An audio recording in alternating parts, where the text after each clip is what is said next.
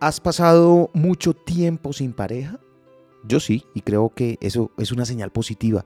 Puedo decirte que eso quizás signifique que ni tú ni yo nos lanzamos desesperadamente a buscar compañía. Creo que lo mejor que podemos ser es ser selectivos con las personas con las que compartimos nuestra vida, especialmente en asuntos del amor.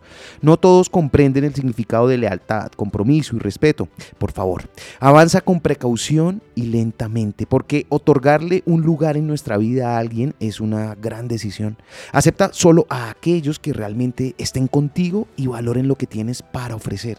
El amor no exige, el amor espera. No te apresures en buscar una compañía que no cumpla con los estándares y valores de tu vida. Date el tiempo necesario para encontrar a alguien que comparta tus principios y que tenga disposición a construir una relación basada en el respeto mutuo y la reciprocidad. Claro, si ese es el sentido que quieres en una relación, si deseas una a largo plazo.